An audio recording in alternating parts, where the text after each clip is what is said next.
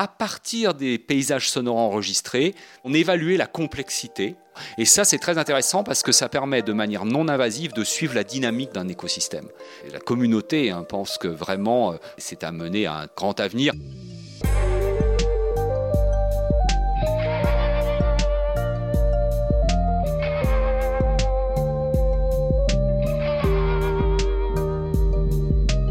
Nicolas Matevon est biologiste, spécialiste du comportement animal et bioacousticien.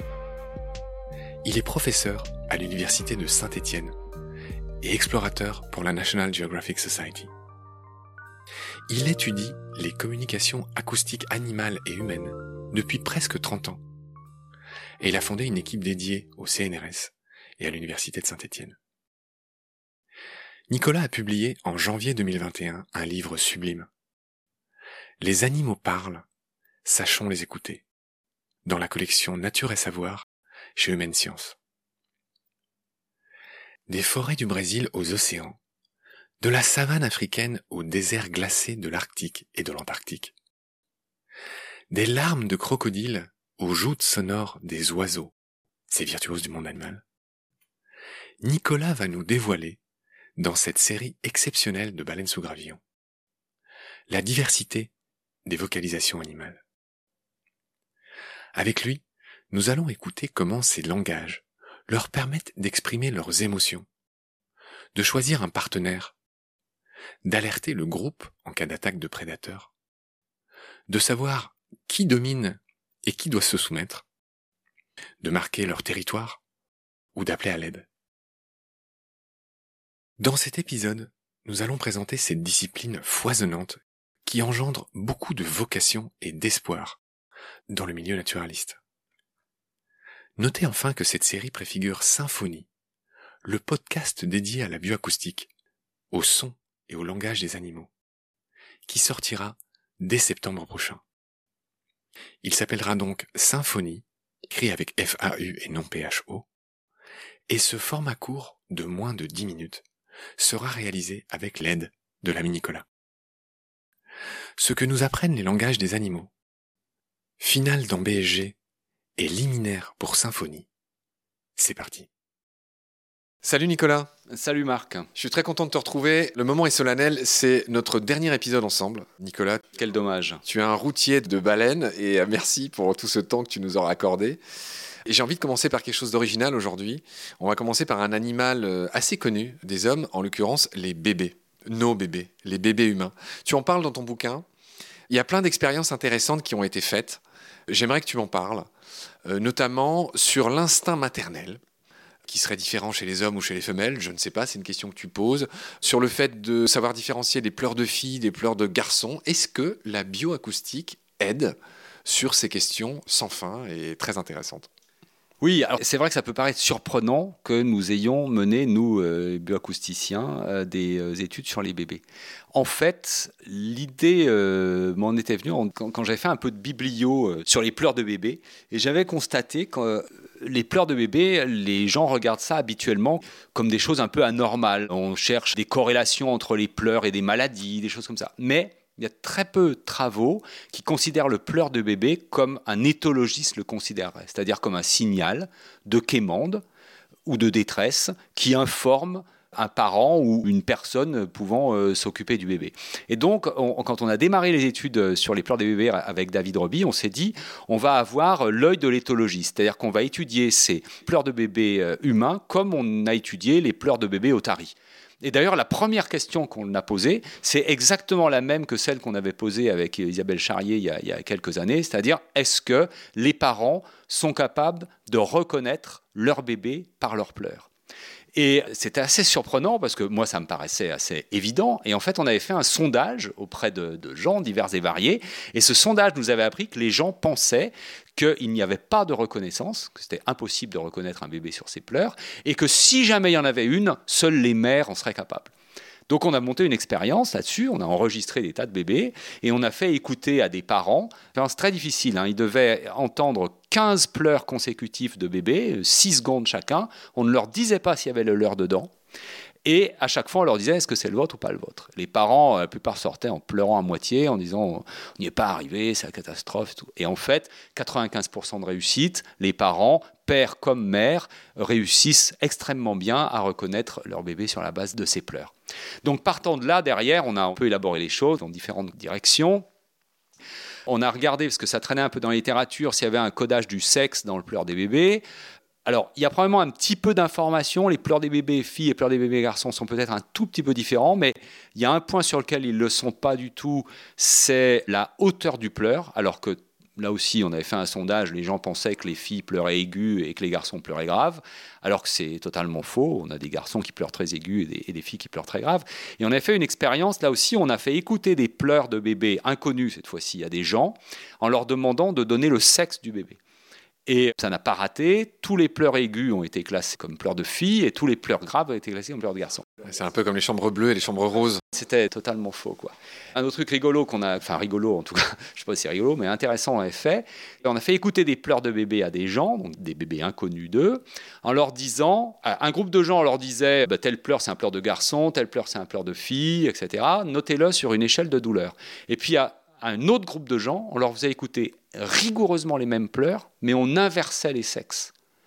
Et on leur disait, bon, notez ça. Et en fait, on s'aperçoit que les gens, et en particulier les, les hommes qu'on avait testés, ne notaient pas tout à fait de la même manière le même pleur selon qu'on leur disait si c'était un pleur de fille ou un pleur de garçon. Ah oui, voilà, oui, ça je m'en souviens. Voilà. Et qu'en fait, quand on disait c'est un pleur de garçon, un pleur aigu par exemple, si on leur dit c'est un pleur de fille, ils le notent comme exprimant pas beaucoup de douleur, alors que si on leur dit c'est un pleur de garçon, ils le notent comme exprimant beaucoup de douleur. Alors que c'est le même pleur. Je crois que c'est dans Les couilles sur la table, qui est un podcast que j'adore et que je salue, et où Victoire euh, racontait quelque chose de très intéressant.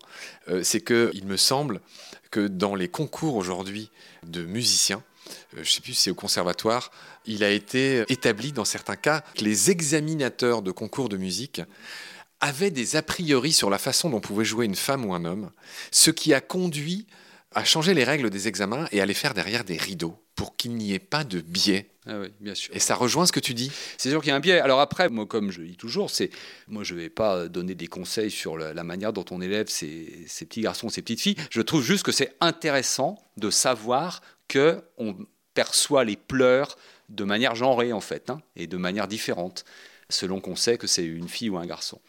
Voilà, alors là maintenant on est très actif hein, sur ce programme de recherche sur les pleurs des bébés.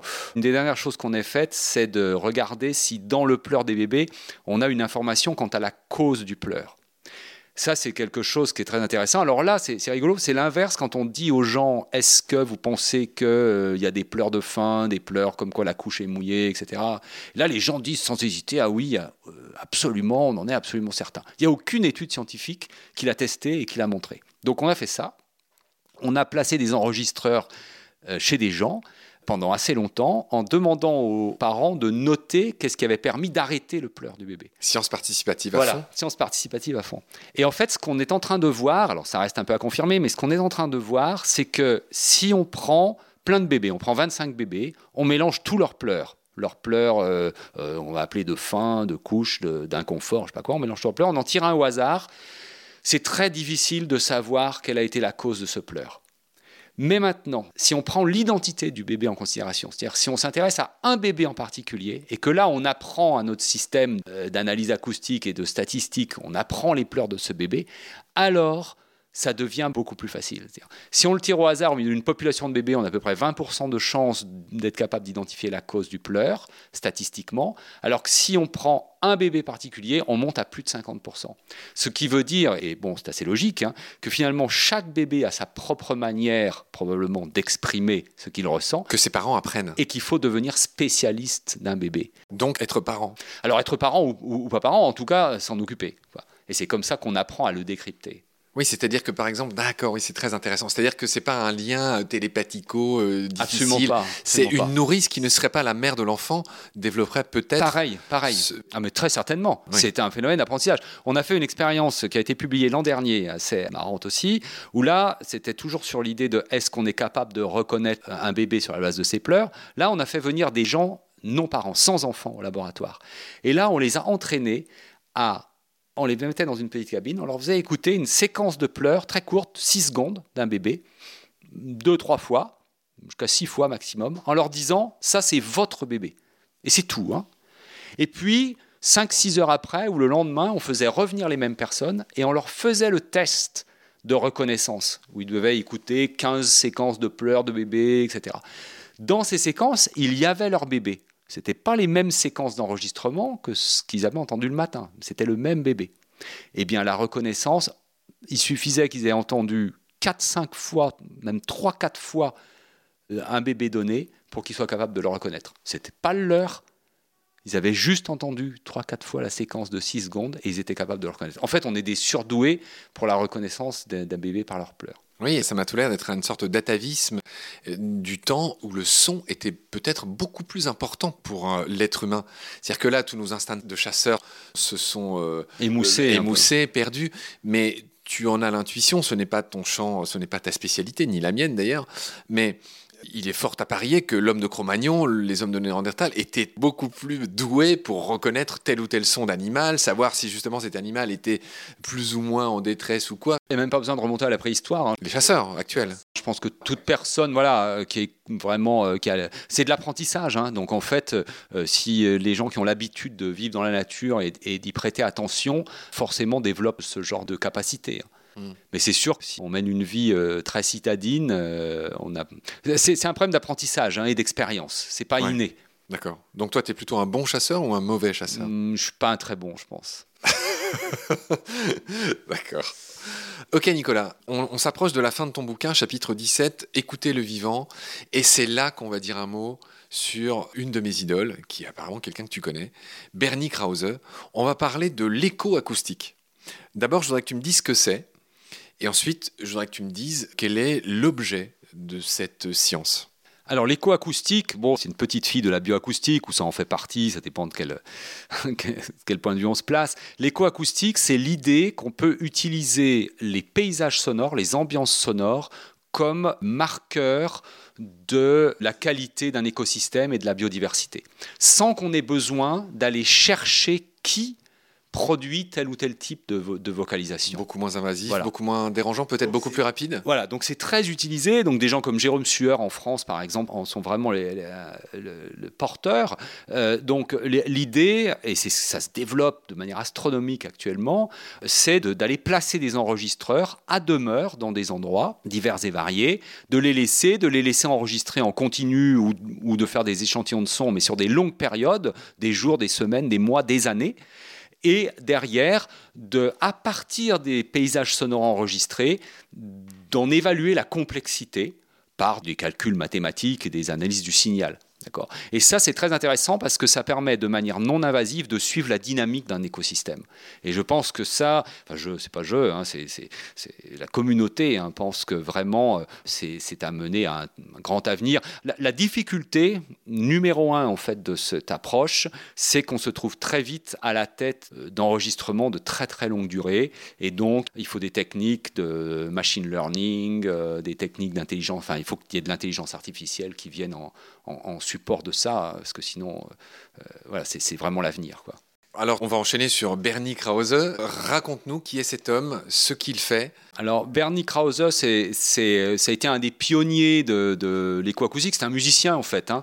À, l'origine, c'est, n'est pas du tout un scientifique. D'ailleurs, il n'a pas vraiment une approche scientifique de la chose.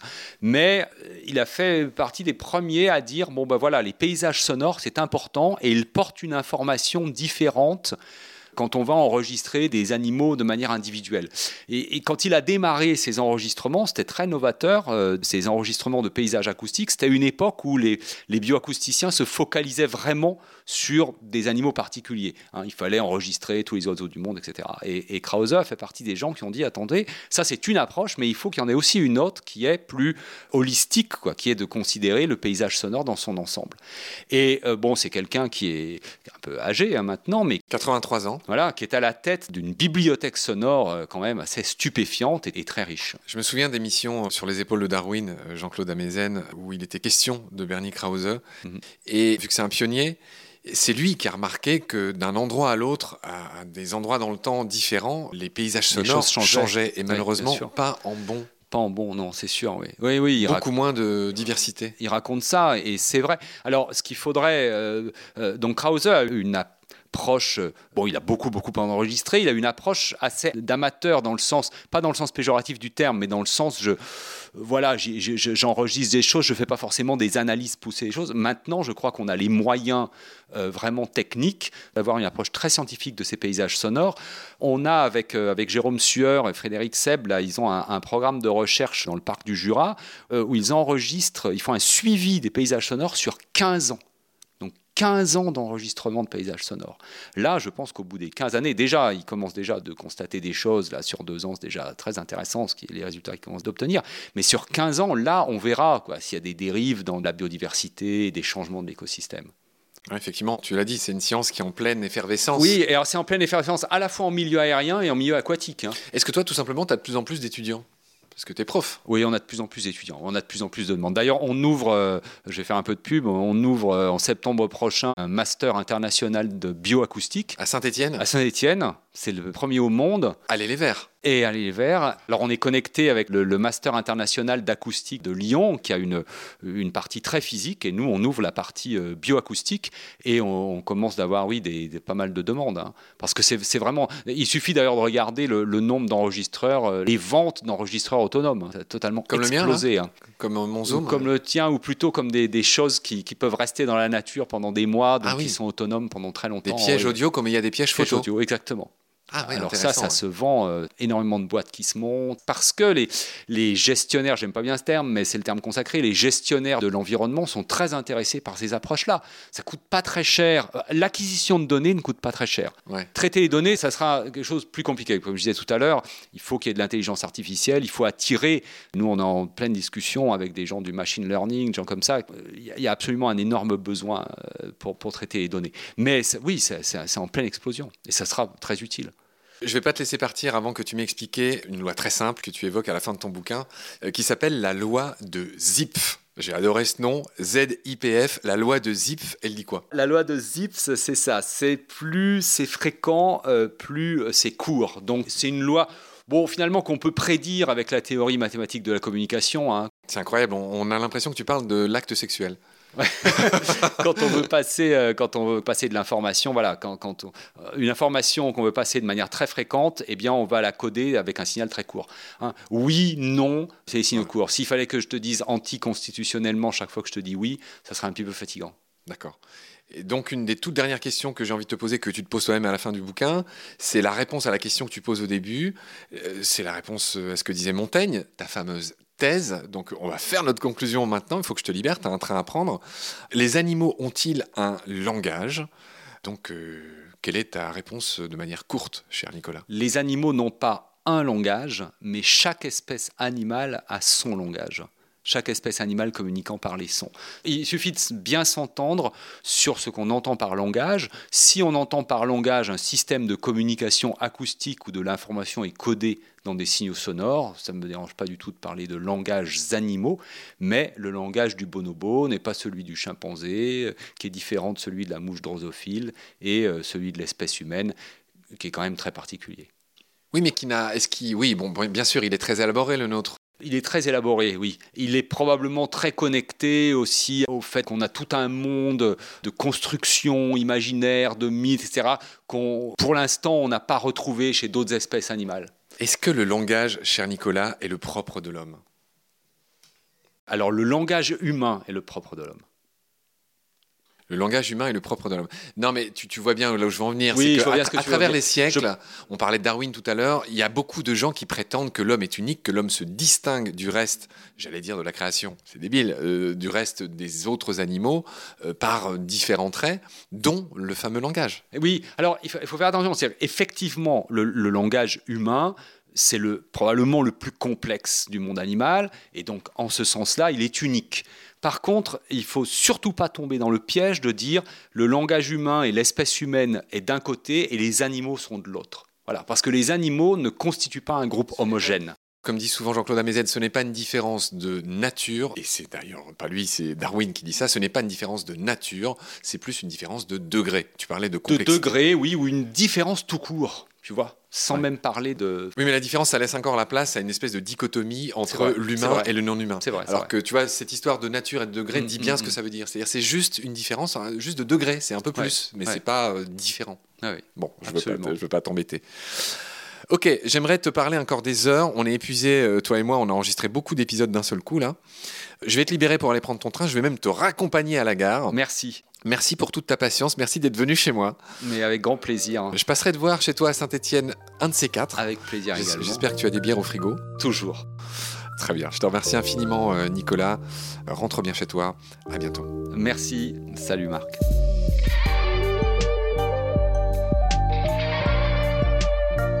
C'est la fin de cet épisode. Merci de l'avoir suivi. Ce podcast est réalisé avec le soutien de Derven, entreprise de génie écologique qui partage les valeurs de Baleine sous Gravillon et qui travaille au service de la biodiversité, comme nous. Merci de partager le lien de Baleine sous Gravillon et de vous abonner si vous avez aimé. Des étoiles et surtout des avis sur Apple Podcast nous aident beaucoup.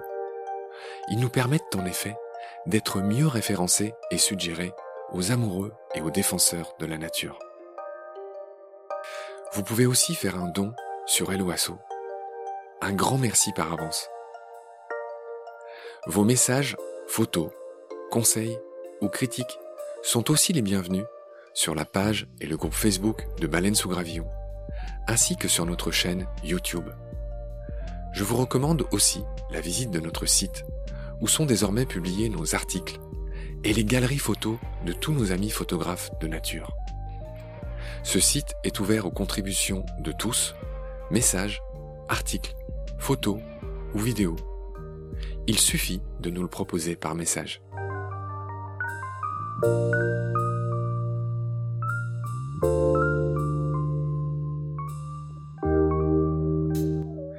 Je remercie tous mes équipiers pour leur aide précieuse, sans oublier Frédéric Colazzina et Gabriel Dallen, les compositeurs du générique.